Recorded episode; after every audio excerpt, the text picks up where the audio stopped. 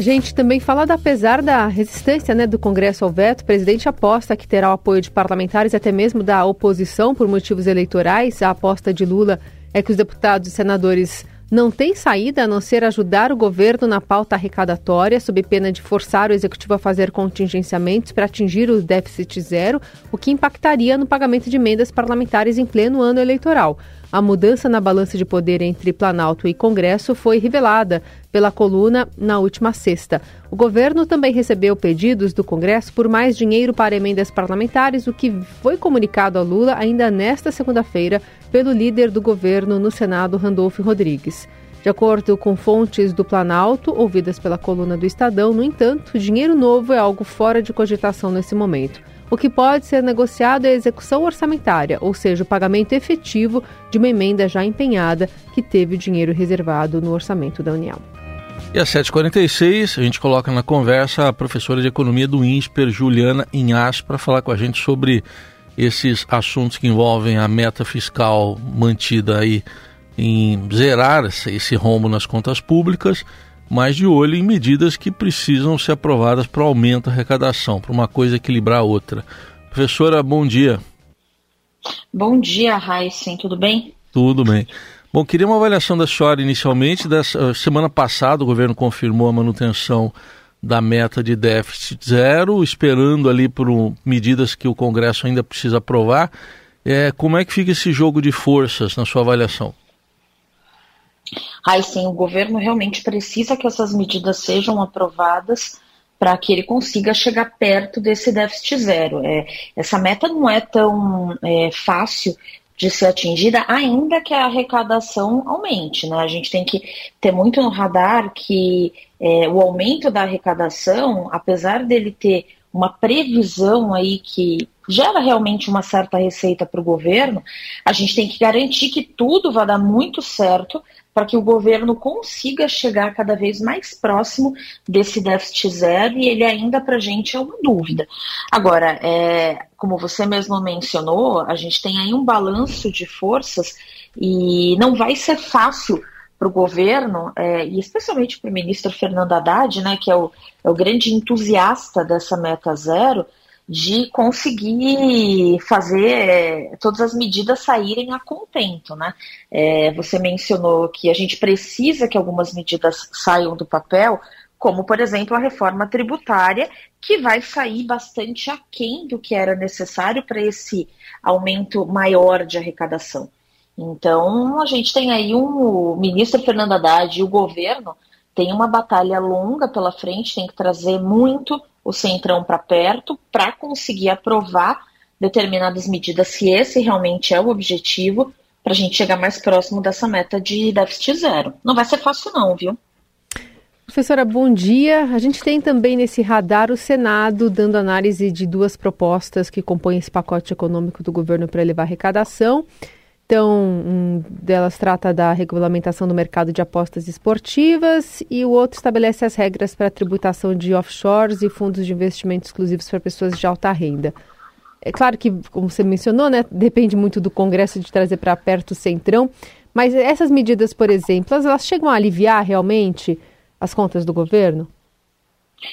Bom dia, Carol. É, elas podem sim aliviar um pouco a conta. É, a gente sabe que é, o mercado de apostas esportivas cresceu muito. É, então, é óbvio que uma medida nessa direção de tributar tanto as, as apostas esportivas quanto as offshores e os fundos exclusivos, que também são é, um nicho ali importante para o governo hoje ter uma, uma, um aumento de arrecadação, sem dúvida essas medidas geram receita acho que a nossa grande dúvida é nesse momento se a receita que vai ser gerada realmente é, se aproxima daquilo que o governo prevê. A gente hoje vê muito, é, é, muita, é, muito falatório, né, muita retórica em cima, por exemplo, dessas, desses dois pilares, dessas duas propostas que você mencionou. Mas a gente não vê grandes estudos que apontam para realmente qual é o impacto que essas medidas podem ter. Então, acho que esse é um primeiro ponto, a gente entende que são propostas que vão gerar aumento de arrecadação, porque, enfim, são atividades que estão acontecendo e a gente está pensando em uma tributação que ocorre em cima dessas atividades que estão ativas. Por outro lado, me parece que em alguns aspectos os números podem ser bem otimistas, então isso também suscita uma dúvida do quanto a gente consegue é, realmente chegar próximo da receita necessária. É, e além disso, a gente não pode esquecer que, assim como a, a reforma tributária e outras tantas medidas, quando essas, é, essas medidas caminharem mais, a gente também vai ter certas desidratações. Né? Então, faltam realmente estudos que sejam, pelo menos é, de uma forma transparente, é, divulgados para que a gente possa entender qual é o tamanho do alcance mas elas vão gerar alguma arrecadação. Não acredito que seja realmente o suficiente para fazer pra, com que o governo consiga dormir tranquilo, é, acreditando que no final de 24 a gente está ali ou no déficit zero ou muito perto dele, naquela, naquela margem que ainda é prevista. É, acho bastante difícil, inclusive porque é, 2024 aparentemente vai ser um ano de um crescimento pequeno também, ainda próximo disso que a gente está vendo em, em 23 e talvez até menor. Então, não me parece muito razoável que só essas medidas, junto com uma reforma tributária, como a gente já falou, que vem menor do que provavelmente seria necessário, consigam gerar esse resultado tão positivo. Professora, pelo que a gente acompanhou, é, eram duas discussões, né? Uma, manter essa meta de déficit zero, a outra, aceitar ali um, um déficit de 0,5% do PIB. Prevaleceu, acho que talvez um meio termo, que é manter por enquanto. Eu estou dizendo por enquanto porque eles vão esperar justamente a aprovação de todas essas medidas e aquele relatório trimestral do, do primeiro trimestre, né? É, foi uma melhor solução essa na sua avaliação? Heisen, é, eu acho que o, o, que o governo faz hoje é tentar acalmar os ânimos de todos os lados, né? O, o ministro Fernando Haddad estava muito incomodado com as possibilidades da mudança dessa meta, porque é óbvio, boa parte é, do sucesso né, da, desse ministério dele depende de colocar a casa em ordem para conseguir fazer com que políticas, outras políticas andem, sejam encaminhadas. Então, o ministro Fernando Haddad precisa realmente disso e faz muito sentido que ele é, defenda com tanta, tanta convicção essa meta. Por outro lado, é, a gente tem aí uma, um desafio muito grande pela frente e o Fernando sabe disso. Né? É, não vai ser fácil num momento em que a gente vive, né? é uma sociedade que carece cada vez mais de auxílios, né?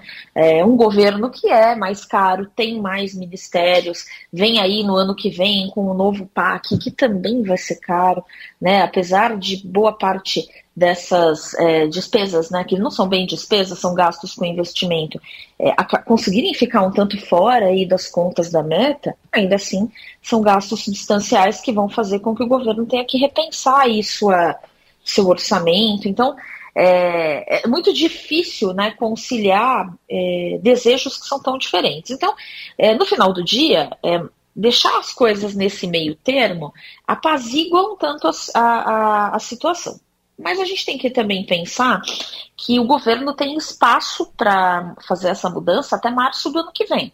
Né? E ficaria muito ruim a gente já admitir que perdeu a batalha antes de começar a luta. Né? A gente está falando um resultado para 2024, mudar agora em 2023, antes de fechar esse exercício de começar o próximo, também poderia enfraquecer muito o governo e enfraqueceria muito o ministro Fernando Haddad aí nas suas, é, nas suas decisões. Então, acho que no final das contas, em termos é, não só econômicos, mas políticos, fez muito sentido tentar achar esse meio termo e acalmar a situação.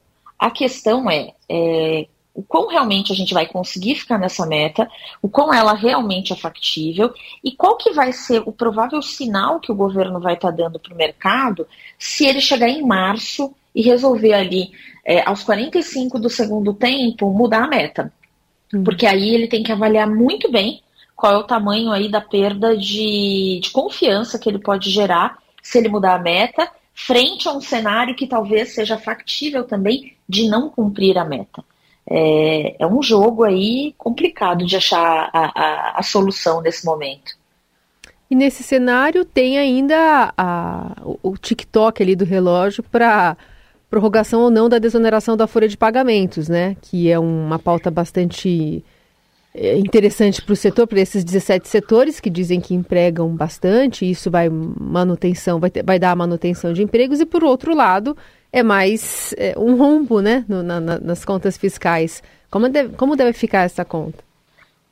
Perfeito, Carol. É, acho que a, o grande problema dessa desoneração é, é que ela não acontece para todos. Então, ela gera ali, de alguma forma, um, uma certa discriminação. Né? O governo acaba é, pesando mais a sua ajuda, entre aspas, para uns setores em, em detrimento a outros, e no final do dia, a gente sabe que quem não for desonerado acaba pagando o, a desoneração desses outros setores.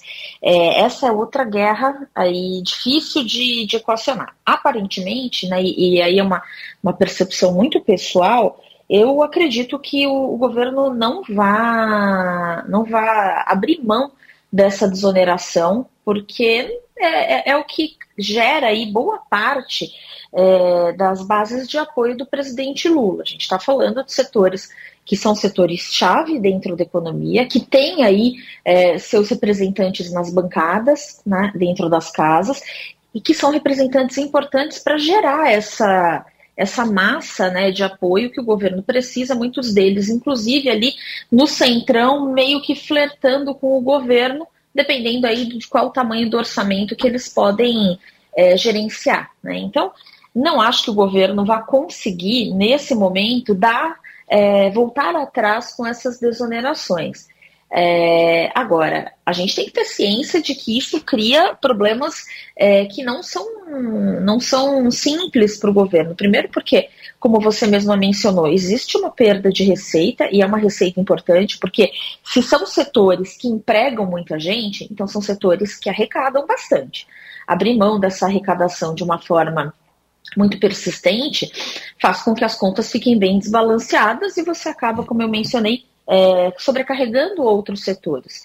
Então, é, isso não cria um, um, cenário tão bom assim.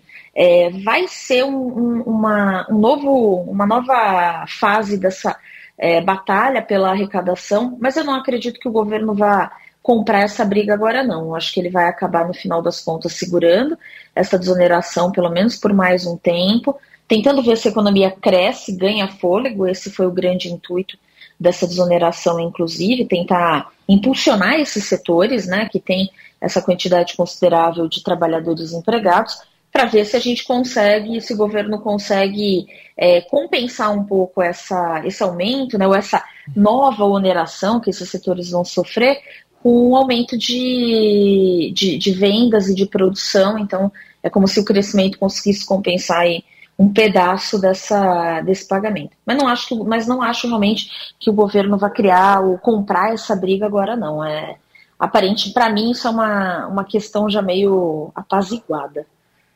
Ouvimos aqui na Eldorado Juliana Inhas, professora de economia do INSPER, esse panorama dessa situação toda envolvendo arrecadação e despesas do governo. Professora, obrigado. Até uma próxima oportunidade.